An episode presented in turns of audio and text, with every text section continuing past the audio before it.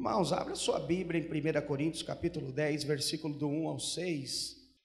Quero compartilhar com vocês dois livros da Bíblia, um em 1 Coríntios, depois nós vamos ver em número. Ora, irmãos, não quero que ignoreis que nossos pais estiveram todos sob a nuvem e todos passaram pelo mar. Tendo sido todos batizados assim na nuvem como no mar, com respeito a Moisés Todos eles comeram de um só manjar espiritual e beberam da mesma fonte espiritual, porque bebiam de uma pedra espiritual que os guia, que os seguia, e a pedra era Cristo. Entretanto, Deus não se agradou da maioria deles, razão porque ficaram prostrados no deserto. Ora, estas coisas se tornaram exemplos para nós, a fim de que não cobicemos as coisas más, mas como eles cobiçaram. Amém? É, é, bem interessante essa, essa passagem aqui, Paulo explicando o que aconteceu com o povo no deserto, na saída do Egito para a entrada de Canaã. E a Bíblia diz aqui que o povo que não entrou em Canaã serviu como exemplo para nós né? Paulo está aqui ensinando. Nesse texto, nós vimos aqui uma advertência sobre as dificuldades da vida cristã. O que, que Paulo está dizendo? Ele usava o período do povo de Israel no deserto para falar cinco coisas que eles fizeram que eu e você não deveríamos fazer para morrermos no deserto, como eles morreram. Então presta bem atenção. Todos que saíram do Egito, passaram pelo deserto, entraram em Canaã? Não mas tiveram alguns motivos porque eles não entraram em Canaã, né? E um deles foi a murmuração, o questionamento, impediram de entrar em Canaã. Eu vou dar alguns exemplos logo mais, e você vai perceber que nós precisamos aprender com os erros, né? Se você for analisar irmãos nossos cristãos erraram no deserto e não entraram em Canaã. Agora, aqueles que entenderam, compreenderam, tomaram posse da promessa a qual Deus tinha feito através de Moisés. Então, eu quero compartilhar com você a primeira das cinco questões abordadas por Paulo. Esse problema está escrito na passagem de Números, abre aí na sua Bíblia, Números capítulo 11, versículo 1 ao 9 que foi uma grande dificuldade do povo de entender o propósito de Deus na vida deles. Queixou-se o povo de sua sorte aos ouvidos do Senhor. Irmão, essa questão, queixou-se, eles reclamaram, murmuraram diante de Deus, amém? Ouvindo o Senhor, acendeu-se a ira, e o fogo do Senhor ardeu entre eles e consumiu extremidades do arraial. Então o povo clamou a Moisés, e orando este ao Senhor, o fogo se apagou. Pelo que chamou aquele lugar de Tabeira, porque o fogo do Senhor se acenderá entre eles. E o populacho que estava no meio deles veio a ter grande desejo das comidas dos egípcios, pelo que os filhos de Israel tornaram a chorar e também disseram que nos dará carne a comer lembrando-nos dos peixes que no Egito comíamos, de graça, dos pepinos, dos melões, dos alhos silvestres, da cebola e dos alhos. Agora, porém, seca-se a nossa alma, e nenhuma coisa vemos senão este maná. Era um maná como semente de coentro, e a sua aparência semelhante à de bedélio. Espalhava-se o povo e colhia e em moinhos ou moía, ou num grau o pisava, e em panelas o cozia, e dele fazia bolos. O seu sabor era como o de bolos amassados com azeite. Quando de noite descia o orvalho sobre o arraial, sobre este também caía o maná. Amém?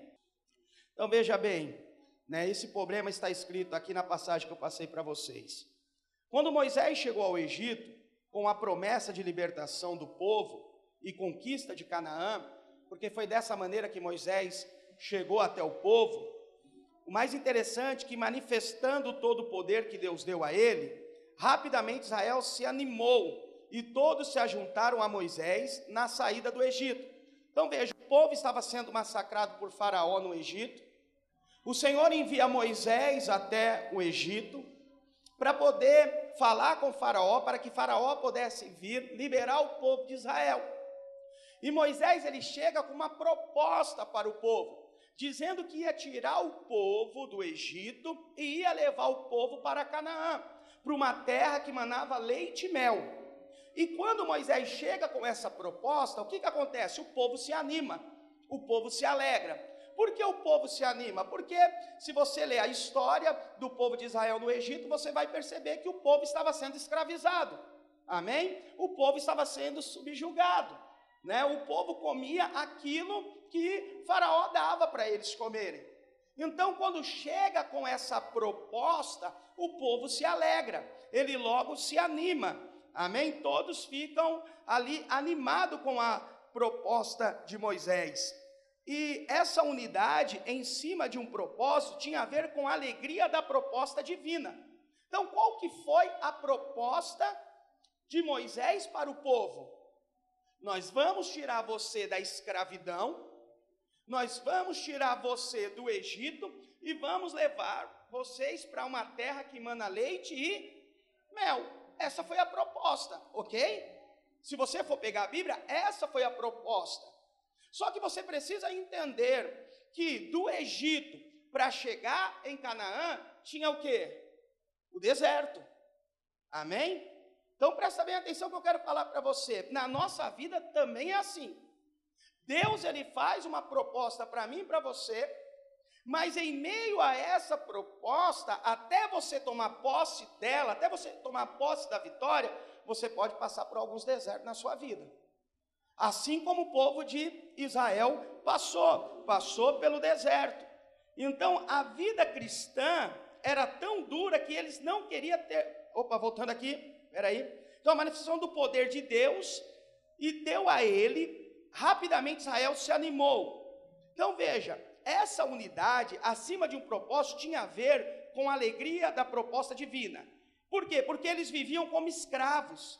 A vida não era tão dura que eles não queriam ter filhos para não os verem ser afligidos como eles eram. Então, olha para você ter ideia. A vida do povo de Israel era tão dura que eles preferiram não ter filho para que os filhos não viessem sofrer como eles sofriam.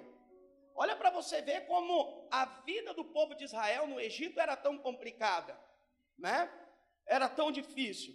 Ontem eu falei assim que até que era um povo inteligente. Por quê? Porque estavam passando pelo momento difícil e eles pensavam: por que vamos ter filho nesse tempo tão complicado? Sim ou não? Não é porque vamos ter filho e os nossos filhos vão ser escravos que nem nós somos, então não vamos ter filhos. E nós sabemos que criança é a alegria do lar, criança é a alegria da família, mas nesse momento eles disseram: não vamos ter filho né? Eu disse aqui ontem que é diferente do povo brasileiro, né? o povo brasileiro, quanto mais dificuldade, mais filho ele quer ter. Né? O povo brasileiro, quanto mais a vida é dura, ainda mais nessa pandemia, né? Que deixou todo mundo dentro de casa, a família aumentou um pouquinho, multiplicou um pouquinho mais. Mas aqui eles disseram assim: não, a vida está dura, a vida está complicada, e chegaram a entender, não vamos ter filho, senão nossos filhos também vão ser escravos, eles vão ser afligidos. E nesse momento chega Moisés com uma promessa poderosa de libertação e conquista de uma terra que um cacho de uva precisava de dois homens para carregá-lo. Então, olha a proposta de Moisés para o povo. Porque Canaã é assim. Se você for estudar a história de Canaã, um cacho de uva precisava de dois a três homens para carregar. Então Moisés chega com essa proposta. O povo está numa situação complicada, o povo está numa situação difícil. E Moisés, por intermédio de Deus, oferece alívio para o povo, o povo abraça, o povo se interessa, e o povo se une e fala: Nós vamos com você, Moisés. Eu quero dizer que também não é diferente nesses dias que nós estamos vivendo. Há muitas pessoas que estão sendo escravizadas pelo diabo, há muitas pessoas que estão com a sua família destruída nas drogas, na, bebi, na bebedice, na criminalidade, na depressão, na opressão, deprimidos, doentes, enfermos e sendo escravizados pelo diabo. E quando eu e você chegamos com uma proposta dizendo que há uma solução para a vida delas, elas vão abraçar, sim ou não? Hã? E qual é a solução? Jesus. Entende? Então Moisés chega com uma proposta de alívio para aquela situação a qual o povo estava passando. Eu quero abrir parênteses aqui e dizer para você que eu e você precisamos ser Moisés, de chegar com uma proposta de alívio na vida daquelas pessoas que estão precisando de alívio, precisando de uma libertação, precisando de uma transformação. Então Moisés ele chega com o quê? Com essa proposta, que era tirar o povo do Egito das mãos de Faraó e levá-lo até Canaã. E quando Moisés ele começa aqui a ressaltar, a dizer que só um cacho de uva precisava de dois a três homens para carregá-lo, o povo se alegra. Pode ter certeza que qualquer um se animaria com isso, sim ou não? Diga para o irmão, se você estivesse lá no Egito, você se animaria ou não? Diga para ele. Hã? Vamos ser sinceros, sim ou não? Né? Você está lá comendo, você viu qual era o tipo de comida? Irmão, o tipo de comida era pepino. Pepino, o que eu sei, eu acho que é pôr no olho aqui, assim, que, que, que as madames colocam. Ô, oh, coisa ruim. É terrível, mas também eles não comiam só pepino, eles comiam alho silvestre. Eles comiam cebolas. Esse era o tipo de comida que eles comiam todo dia. Entende? E trabalhavam o dia todo e as suas refeições era isso. Não tinha outra coisa. Melões. Então você vê que era uma comida toda desregrada, uma comida toda complicada. Era isso que tinha naquele momento. E quando Moisés ele chega com a proposta, o povo se anima. O povo se anima. Quando estamos vivendo nesse mundo, presta atenção, do diabo, e nos é anunciado o evangelho da graça de Deus, rapidamente abraçamos a vida cristã, por ser muito melhor do que estamos vivendo. Então preste bem atenção: um dia você também estava vivendo um tempo complicado, sim ou não? Um tempo difícil. Você estava vivendo no mundo aí fora sendo massacrado pelo diabo, sim ou não? Hã? O diabo estava usando a minha vida, a sua vida, fazendo a minha vida da sua vida o que bem ele queria. Mas um dia chegou uma proposta animadora. Qual foi a proposta animadora? Tem solução para a sua vida. Tem solução para a sua família. Tem solução para o seu casamento. Tem solução para a sua vida financeira. Tem solução para a sua doença. Tem solução para a sua enfermidade. Você se alegra ou não? Hã? Sim ou não? E você abraçou essa proposta, sim ou não? Lógico, por isso que você está aqui hoje. Porque levar uma proposta do Evangelho até você, levar uma proposta do Evangelho da salvação, do Evangelho da libertação, do Evangelho da graça. Por isso nós estamos hoje aqui. Da mesma maneira que Moisés levou esse evangelho e o povo se alegrou, nós também nos alegramos e abraçamos rapidamente essa proposta de sair do império das trevas e vir para a sua maravilhosa luz, que é Cristo Jesus. Nós abraçamos rapidamente a, a, a, graça, nós abraçamos rapidamente ser liberto da escravidão e viver na liberdade de Cristo. Então Moisés chegou com essa proposta, a esperança agora volta, a disposição se manifesta, e nós nos animamos a crer em uma vida muito melhor que aqui estamos vivendo. Então nós estávamos vivendo uma vida complicada, uma vida difícil, assim como o povo de Israel. E quando ele abraça essa proposta, tudo muda na vida deles. As coisas começam a acontecer, eles voltam a ficar animados, eles voltam a ficar dispostos, eles voltam a crer que há uma solução para a sua escravidão, que há uma solução para os seus problemas, para as suas dificuldades. E tudo começa a mudar na vida do povo de Israel. Por causa do que? De uma proposta. Uma proposta qual Moisés levou para o povo de Israel. E eu quero dizer para você, irmãos, que essa proposta também foi nos dada todos os dias.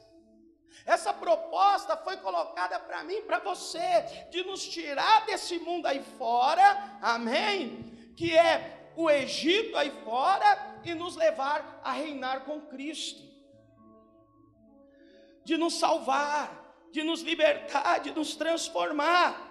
Foi exatamente isso que aconteceu com o povo de Israel quando Moisés chegou anunciando a proposta divina.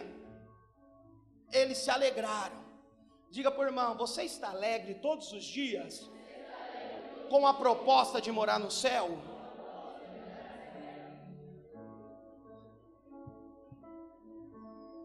Mas presta atenção que eu quero falar para você. A proposta foi tirar do Egito e levá-los para Canaã. Mas no meio tinha o. Sempre terá o deserto. O que nós lemos? Que muitos morreram no. Diga por irmão: Você vai morrer no deserto? Então, primeiro, foi a alegria da proposta.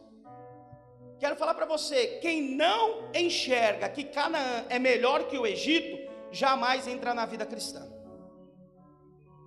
Se você não entender que Canaã é melhor do que o Egito, você não vai viver a vida cristã plena que o Senhor tem para você. Em outras palavras, se você não entender que a igreja é melhor do que o mundo, você não vai viver a vida plena da vida cristã sobre a sua vida. Precisamos entender isso. E o povo precisava entender que Canaã era melhor do que o Egito. E eu quero falar para você: quem crê que as coisas no mundo são mais vantajosas que o reino de Deus, nunca abraçará a graça divina. Porque, infelizmente, ainda existe povo cristão que acha que as coisas do mundo são mais vantajosos do que estar na igreja. Quem pensa assim, filho, jamais vai abraçar a graça divina que Deus reservou para cada um de nós.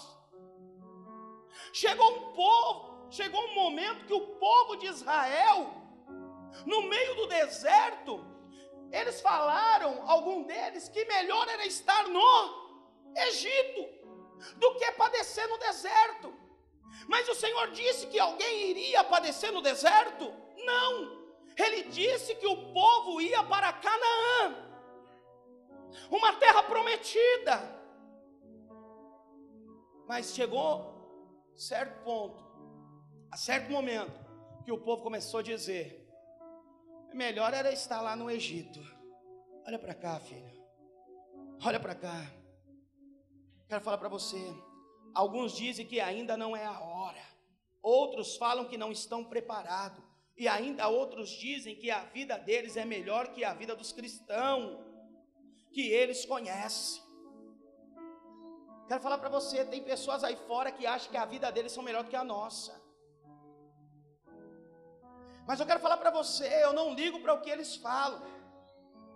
A minha maior preocupação é você achar que a vida deles é melhor do que a sua. A minha maior preocupação, lembra quando Pedro chegou juntamente com seus discípulos, quando o Senhor mandou eles irem pregar o Evangelho, anunciar o Evangelho? E uns disseram que, nossa, era Elias, outros disseram, né, Moisés, outros disseram isso e aquilo. Aí ambos voltaram. E quando voltaram até Jesus, eles começaram a dizer: Nossa, Jesus, no seu nome expulsamos demônio. Uns acharam que era isso, outros acharam que era aquilo. Uns falaram esse nome, outros falaram outro nome. Aí Jesus disse assim: Tá, mas o que vocês disseram que eu sou? Aí Pedro ele traz a revelação. Eu disse que o Senhor é o Filho do Deus Altíssimo. Presta atenção que eu vou falar para você. O mundo pode dizer que eles vivem melhor do que nós. Mas o pior é nós acreditarmos nessa mentira e achar que eles vivem melhor do que nós. Aí é a decadência da vida cristã. A decadência da vida cristã é você pensar que você vivia melhor no mundo do que hoje na igreja. O morrer no deserto é a igreja pensar que nós estamos no caminho errado. Foi isso que aconteceu com o povo. Então eu não ligo pelo que o povo diz, que o mundo diz. A minha preocupação é o que nós pensamos de Cristo, como cristãos. Porque aqui eles falam, eu já ouvi isso, dizer que vivem melhor do que nós. Sabe, em outras palavras, eles estão afirmando que a proposta divina é propaganda enganosa, pois simplesmente não conseguem enxergar a alegria proposta. Para muitos, o que nós vivemos aqui é uma enganação, é uma farsa, é uma mentira. Por quê? Porque o mundo, o que eles querem é fama, é riqueza, é status. É isso que o mundo almeja, é poder. Mas o poder é um poder executivo, é ser melhor do que você. É isso que o mundo busca. Entende? Então, quando você vai pregar o evangelho para uma pessoa que ela é bem mais sucedida do que você, ela vai olhar para você e vai dizer: "Mas olha aí. Olha o que eu tenho. Olha o que você tem. Olha o que eu consegui sem Jesus, o que você conseguiu até hoje com Jesus. É dessa maneira que eles vão jogar. É dessa maneira que eles vão, não é verdade? É, é, é pôr para nós. E era assim que acontece. Só que nós precisamos entender algo. Nós precisamos nos alegrar com a proposta a qual Cristo nos deu, que foi a proposta de reinarmos com Ele. Ele não deu uma proposta que eu e você iríamos ser milionário, que eu e você iam ter uma vida bem sucedida. Foi essa a proposta? Foi para isso que Jesus morreu? Jesus morreu para quê? Para nos salvar, para nos tirar do império das trevas e nos trazer para a sua maravilhosa luz, para o seu reino. Foi para isso. As demais coisas serão consequência na nossa vida. Então Jesus não mentiu, ele falou a verdade. Quando ele morreu, ele morreu para nos salvar. Entende o que eu estou falando para você?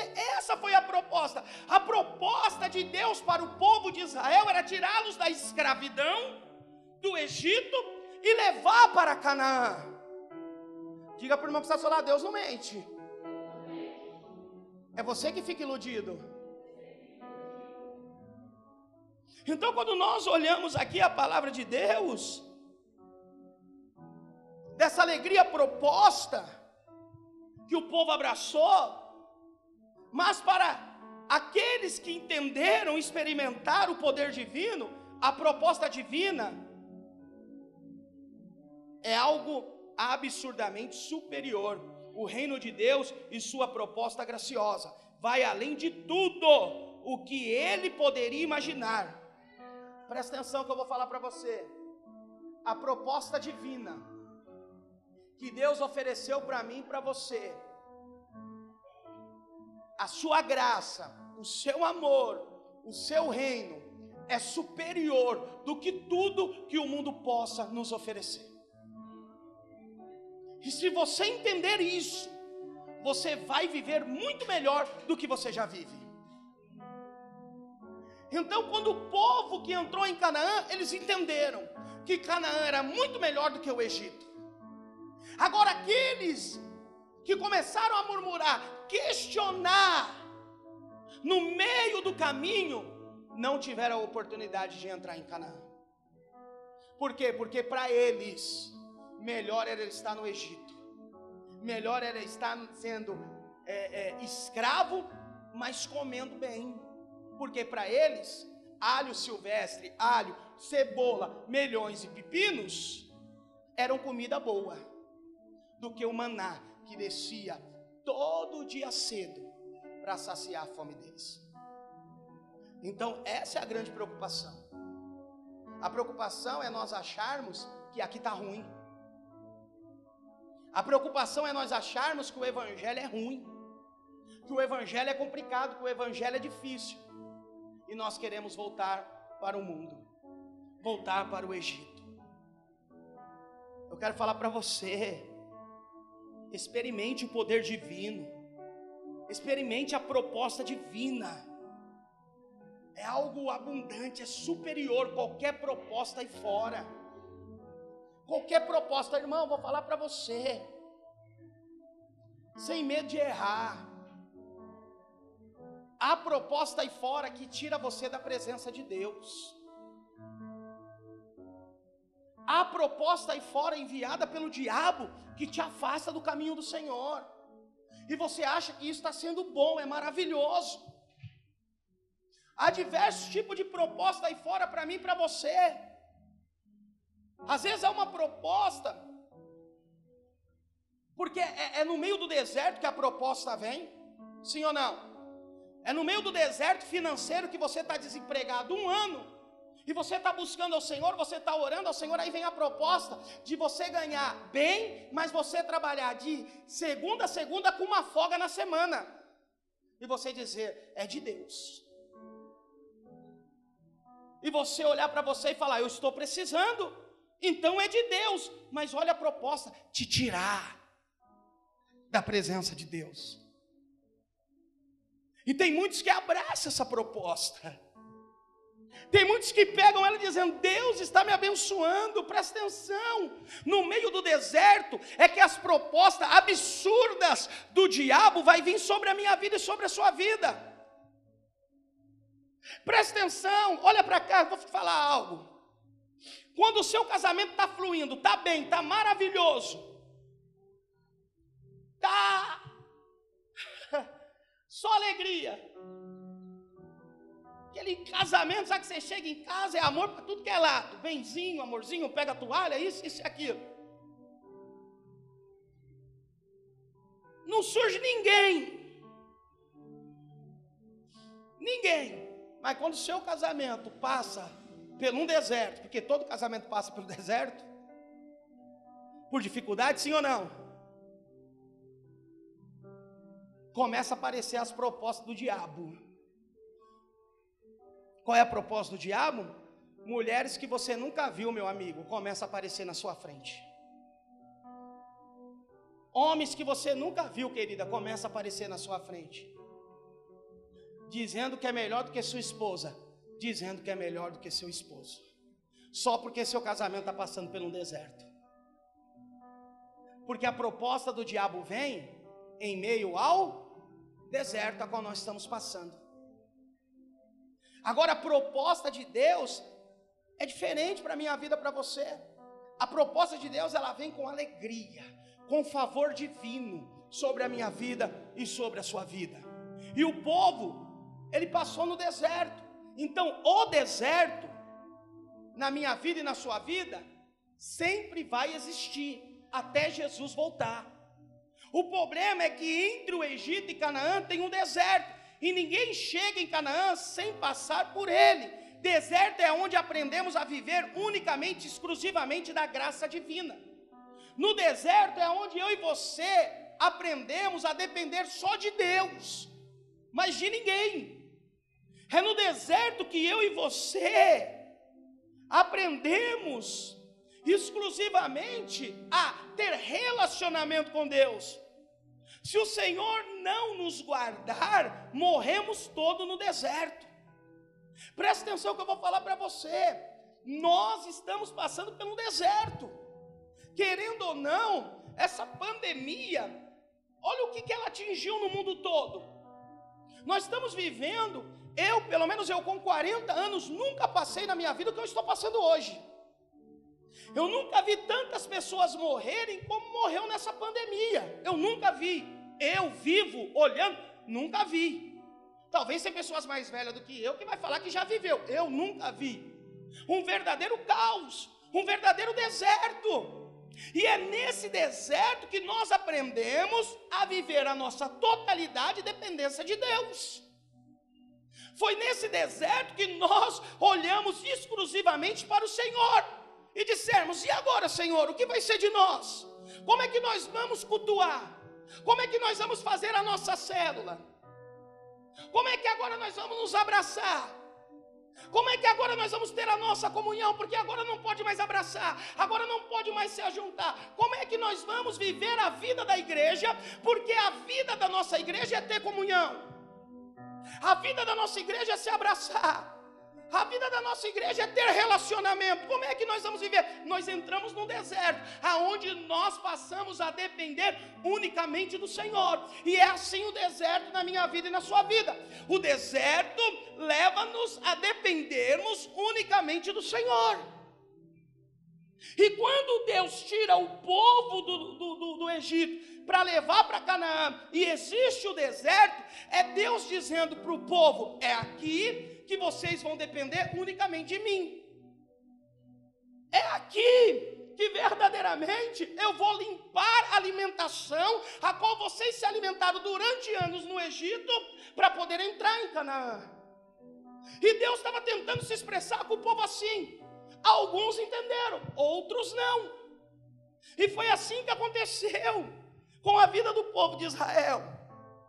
Eu quero falar para você: o deserto nunca é para você morrer, mas é para você ter experiências para contar lá na frente.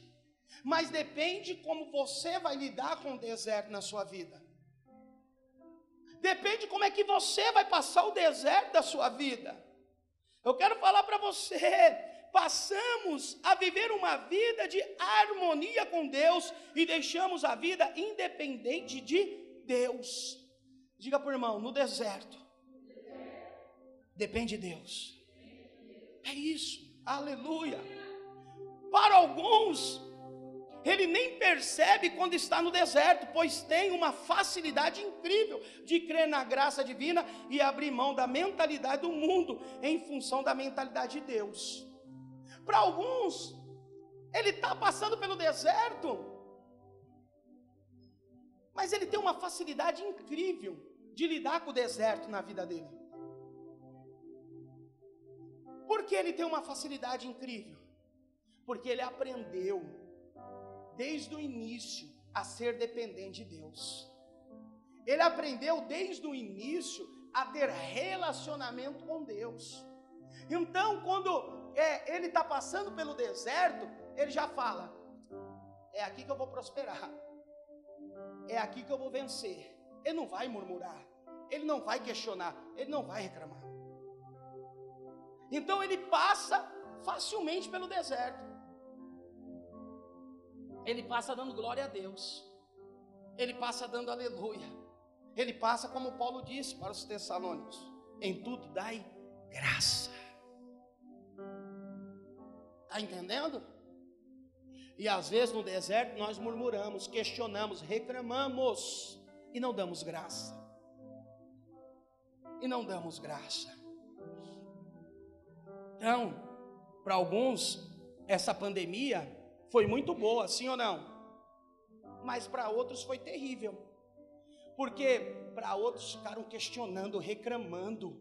Mas para aquele que aproveitou e disse assim: não, aqui, agora eu vou ter que depender de Deus. Agora minha célula vai ter que depender de Deus. Agora minha igreja vai ter que depender de Deus.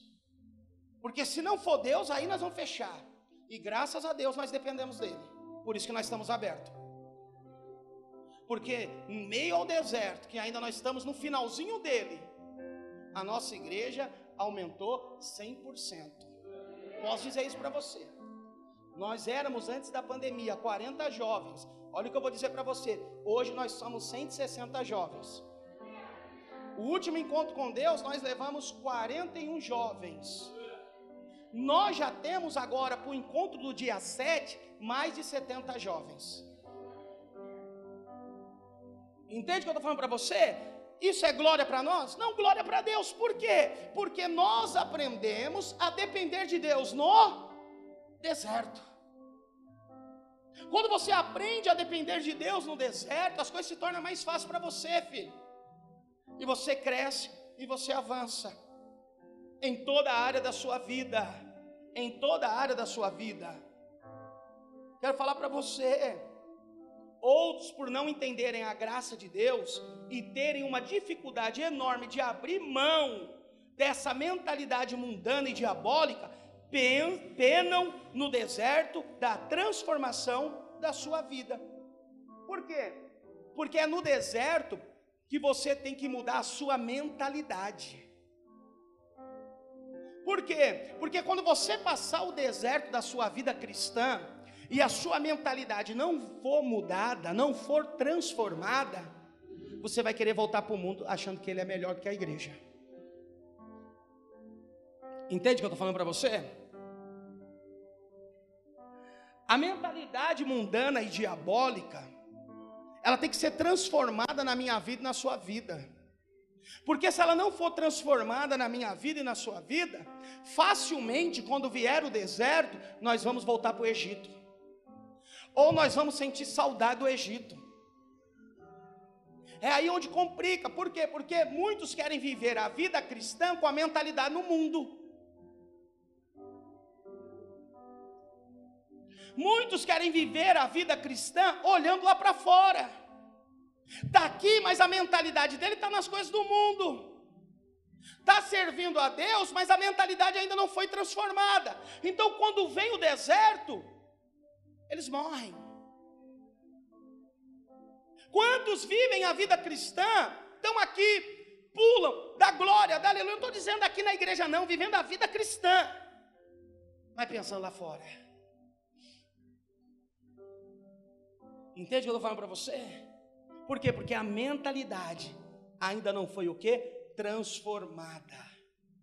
Aí eles penam no deserto da transformação das suas vidas. As suas vidas não são transformadas. Por quê? Porque ainda está lá. Está lá fora. Entende o que eu estou falando para você? Enquanto você estiver aqui, mas a sua mente estiver lá, você não vai ser transformado nós não vamos ser transformados. A nossa vida tem que estar aqui, a nossa mente tem que estar no reino, o nosso coração tem que estar voltado para o reino. Quero falar para você, filho, o mundo já não é mais para nós. Nós somos, só estamos aqui ainda porque estamos sendo transformados para irmos para a Nova Jerusalém. Nós só estamos aqui ainda para sermos transformados para encontrar com o noivo. Nós estamos no processo de transformação. Então passando esse deserto. Quero falar para você, o deserto não é para a vida toda. O deserto na vida do povo de Israel não durou a vida toda. Uma hora parou, uma hora acabou, uma hora cessou. E o povo entrou em Canaã e desfrutou da graça de Deus. E nós precisamos entender como igreja, precisamos olhar e ver que a nossa mentalidade precisa ser transformada. Sabe, nós precisamos agora mudar a nossa mentalidade, abrir a, a, a nossa mentalidade humana, é, é, é, mundana e viver agora em função da mentalidade de Cristo. Uma vez que você o aceitou, uma vez que eu aceitei, que nós estamos aqui, abre mão da sua mentalidade do mundo. Vive agora em função de Cristo, vive agora em função de Deus. Vive agora para Ele. Cristo em mim e eu em Cristo. Entende, igreja? O grande desafio é continuar a crer e ver claramente a proposta divina quando as dificuldades do deserto se manifestam. Normalmente as dificuldades no deserto nublam a nossa visão de reino. Elas trabalham contra a nossa crença de que estamos a caminho de Canaã. Então eu quero falar para você, quando o desafio vier, quando as dificuldades vier, as provas, necessidade, o deserto vier, olhe para o reino, olhe para Jesus, olhe para Canaã. Não olhe para as dificuldades, para as necessidades, para os problemas, ou até mesmo para a proposta do diabo, porque se você olhar, vai morrer no deserto, vai ficar para trás não vai entrar. Entende o que eu estou falando? Porque vem a proposta, lógico que vem. Sabe, quando perdemos o emprego, ou temos problema no casamento, na família, quando a empresa não vai bem, ficamos doentes, o diabo usa isso de forma incisiva para perdermos a visão do reino. Nesse momento eu quero falar para você, igreja, a esperança vacila e a nossa mente fica confusa sobre se verdadeiramente estamos crendo em algo real ou nos apresentamos uma fantasia, ou nos apresentar uma fantasia. É aí que ele joga. É aí que você pensa: será que Cristo existe mesmo? Se ele existe, por que dessa doença? Se ele existe, por que meu casamento está assim? Se ele existe, por que eu não consigo um emprego bom? Se ele existe, por que dessa enfermidade? É aí que a minha fé, a minha crença, a sua crença vacila, fica confusa. Se o reino de Deus de fato é verdadeiro. Ou se o amigo que te apresentou Jesus te apresentou uma fantasia. Ou se o irmão que te convidou a vir para a igreja, dizendo que a sua vida ia melhorar, é um mentiroso, é um, engana, um enganador. Por quê? Porque é do deserto que você começa a matutar as coisas. Entende o que eu estou falando para você? Cristo jamais nos apresentaria uma fantasia. A morte dele foi real na cruz. Isso foi verdadeiro. Quando ele disse que ele está preparando lugar e virá buscar a tua igreja, ele virá buscar a tua igreja.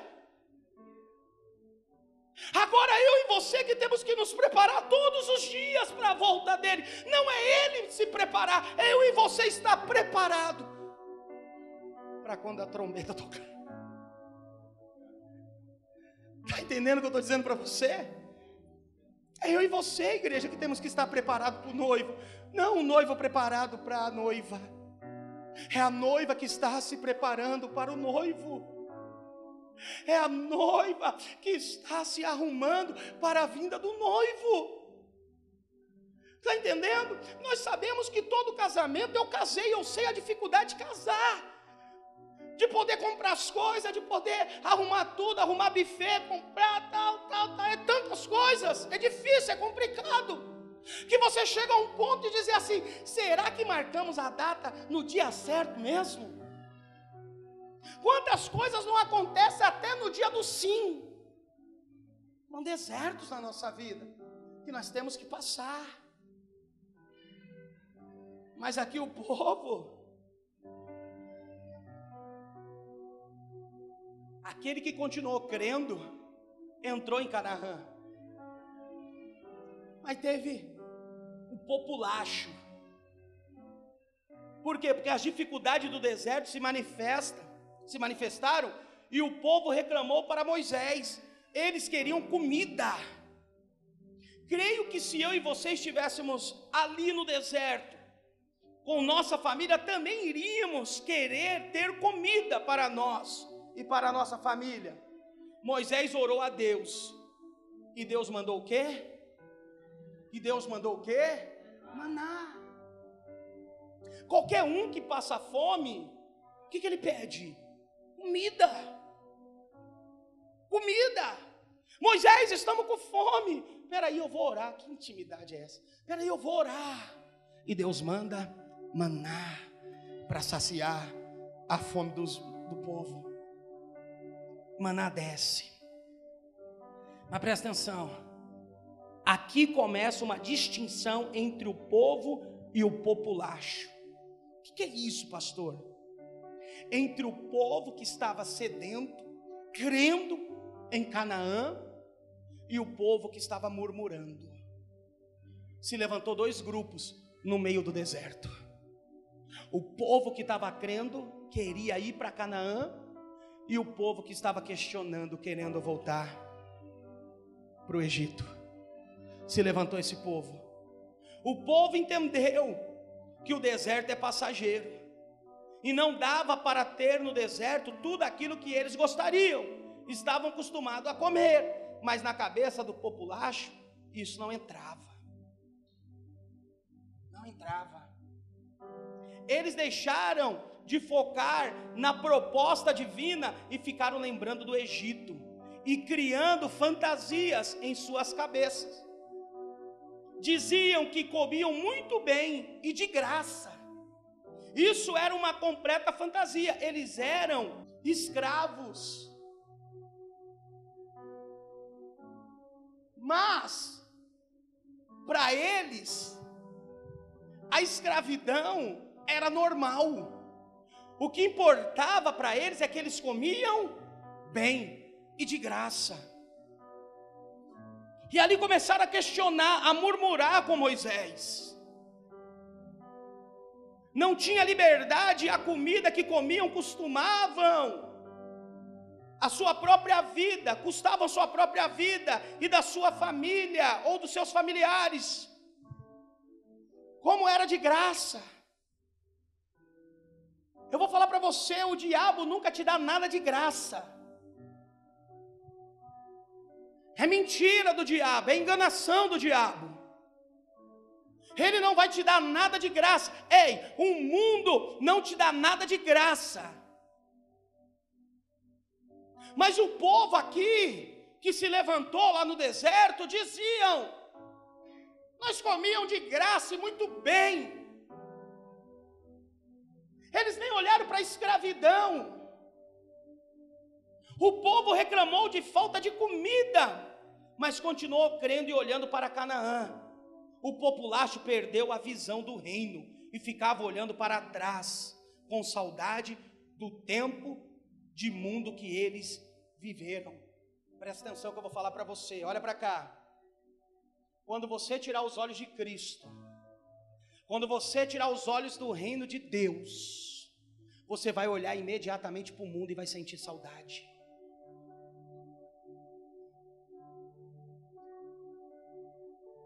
Acredite em mim no que eu estou dizendo para você. Quando você tirar os olhos de Cristo, do reino de Canaã, você vai sentir saudade do mundo. Você vai sentir saudade da velha amizade. Você vai sentir saudade da velha comida. Isso que eu estou dizendo para você. Por isso que os nossos olhos têm que estar em Cristo. Por isso que o nosso coração tem que estar voltado para Cristo. Cristo é o centro da nossa vida em tudo.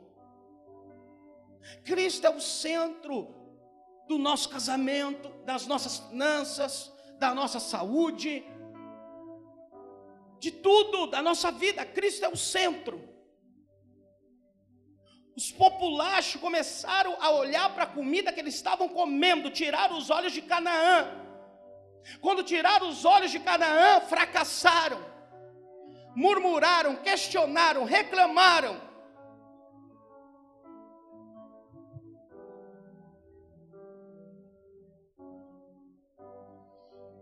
A grande questão é saber qual grupo eu e você estar, ou qual o grupo que eu e você se identifica. Sabia disso? Sabe por que às vezes a célula não cresce não multiplica? Porque tem dois grupos na célula. Tem o que olha para o líder e diz assim: vamos crescer, vamos multiplicar, vamos avançar, investe em mim, eu quero liderar, eu quero abrir minha casa. Mas tem um segundo grupo que só questiona, só reclama.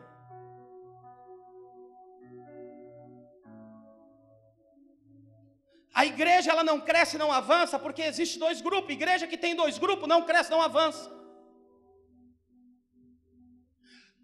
Aqueles que olham e dizem assim: palavra boa, recebida, vou comer durante a semana, vou me alimentar, vou para a célula, eu creio, é assim, nós vamos reinar, nós vamos para frente, nós vamos conquistar a cidade de Tiradentes. O deserto está vindo, mas a vitória é nossa.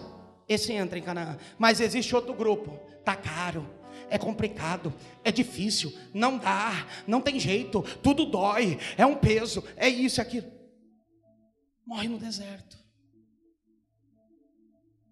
Está entendendo o que eu estou para você? Se identifica qual grupo você faz parte.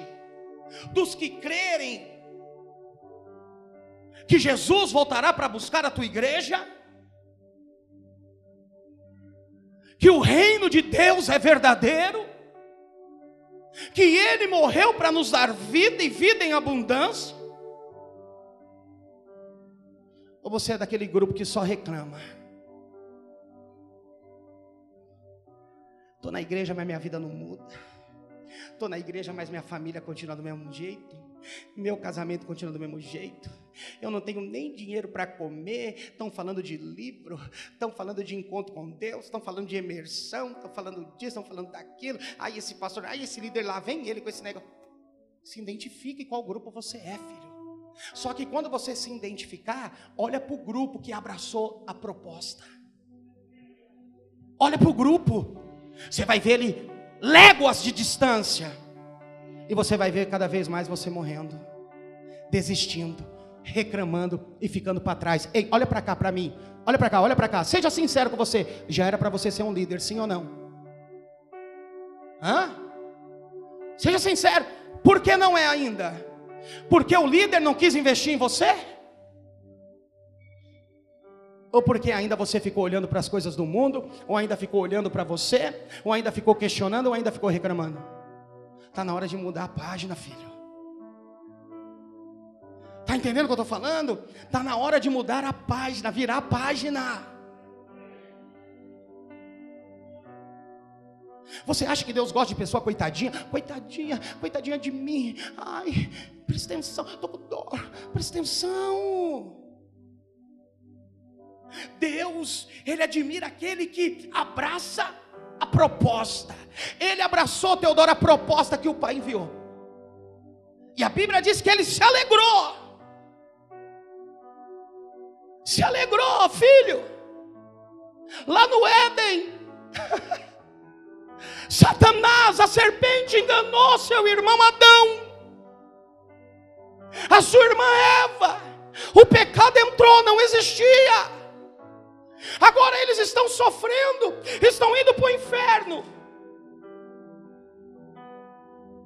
Não tem como pagar o preço, porque o pecado já está embutido na natureza do ser humano. Nós precisamos resgatar o homem de volta. Nós precisamos trazer o homem de volta, mas precisamos enviar alguém que não tem pecado nenhum e resgatar a dignidade da nossa família celestial. Só que, filho, presta atenção. Você vai ter que morrer. Você vai ter que padecer. Você vai ter que ir para a cruz. Você vai ter que ser crucificado. Ou você acha que Deus mandou Jesus sem falar da proposta? Explicou tudo.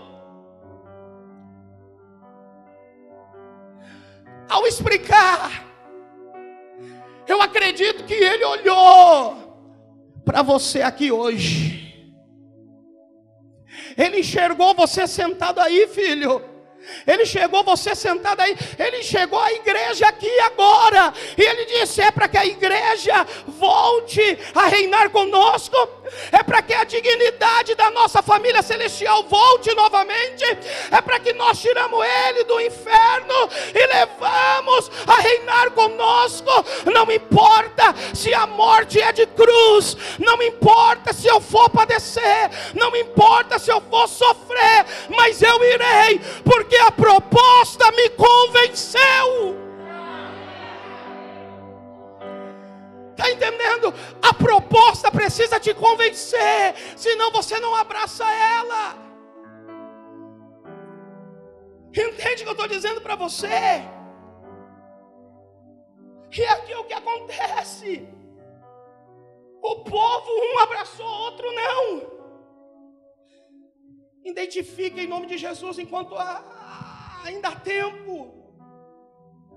Você é daqueles que murmuram, que questiona, que reclama, ou você é daqueles que fala: "Vamos, vamos ganhar essa cidade, vamos, sabe, é povoar o céu, Vamos avançar, vamos crescer, vamos tirar, sabe, os jovens da boca de Satanás, vamos tirar as famílias das mãos de Satanás, sabe, todos aqueles que estão sendo escravizados, estão sendo subjugados, todos aqueles que estão verdadeiramente com o seu casamento destruído, com a sua vida destruída, vamos conquistar através do Evangelho a cada um deles, ou nós vamos ser daqueles que vamos dizer: é muito difícil, é muito complicado, não dá eu não tenho tempo. Se eu viver somente assim, eu não vou ter mais tempo com a minha família, eu não vou mais ter tempo, isso, isso e aquilo. Presta atenção, filho. Não há tempo mais, não. Não há tempo, não há tempo. Jesus está voltando.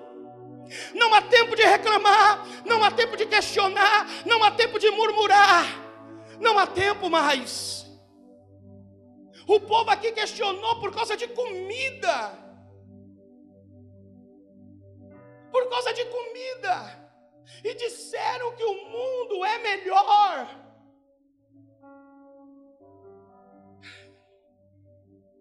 Fala por irmão, qual grupo você faz parte? Dos que entraram em Canaã ou dos que morreram no deserto? E por último, maná. Um dos grandes problemas do populacho era com o maná. Eles queriam mais que o maná. Eles queriam variedade de alimentos. E queriam também ter abundância em tudo. Afinal, essa foi a promessa. O problema é que Deus estava fazendo, presta atenção, uma reeducação alimentar em seu povo. O deserto era para reeducar o povo. Ei, presta atenção, olha para cá. Você acha que nós vamos entrar de qualquer maneira no céu? É isso que você acha? Você acha que nós vamos entrar sim? Deus está nos reeducando. Desde a queda de Adão, Deus vem reeducando seu povo para aquele grande dia. Está entendendo? Mas tem pessoa que não quer ser reeducado. Então maná era uma reeducação alimentar. E o povo queria mais. A comida que eles se alimentavam no Egito era comida estragada. Eles precisavam mudar seu cardápio para terem saúde espiritual. No Egito era oferecido doce, açucarado, o doce é muito bom para o paladar, mas traz sérios problemas para a saúde. Deus estava oferecendo mel, o verdadeiro doce que não prejudica. No entanto, tinham que comer o maná primeiro, que por sua vez era doce, ainda não era o mel prometido. Fala para o irmão assim: Deus, Ele está te educando. Você comeu muita comida estragada. É. E se não tomar cuidado, ainda continua comendo. E acho que é bom. Então o que, que Deus está fazendo? Reeducando. Reeducando a nossa comida. Aleluia. Quando a noite chegava, o maná também vinha junto. Isso fala da providência divina. quando as tribulações e lutas se manifestam, Deus não nos deixa sozinhos. Sempre o maná vem junto. Sempre. Sim ou não? Sempre vem lá o maná. Sempre vem o alimento. Era só uma porção para que para aquele dia, mas a porção estava lá todo início do dia. Eles precisavam aprender a confiar em Deus, sempre, todos os dias. Todos os dias. Aprende a confiar em Deus. Todos os dias Deus estava ensinando para eles: confie em mim, confie em mim. Mas o populacho queria variedade de comida e muita comida no deserto. Por isso eles não andavam no tempo divino.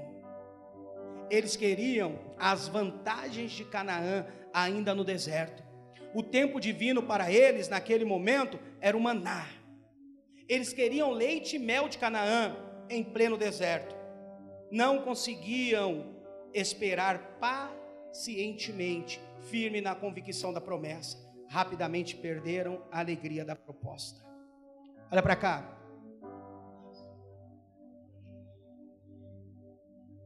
Deus ele sabe que dá para mim e dá para você.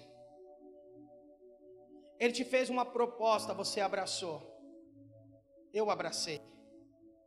Então ele está te dando devagarzinho aquilo que você precisa. Mas quando você quer tudo de uma vez, você quer tudo nas pressas, não, o senhor prometeu que ia fazer isso no meu casamento, o senhor prometeu que ia fazer isso na minha família, o senhor prometeu que ia fazer isso nas minhas finanças, isso na minha saúde. Ei, presta atenção. Ele está fazendo, aos poucos, colocando no lugar.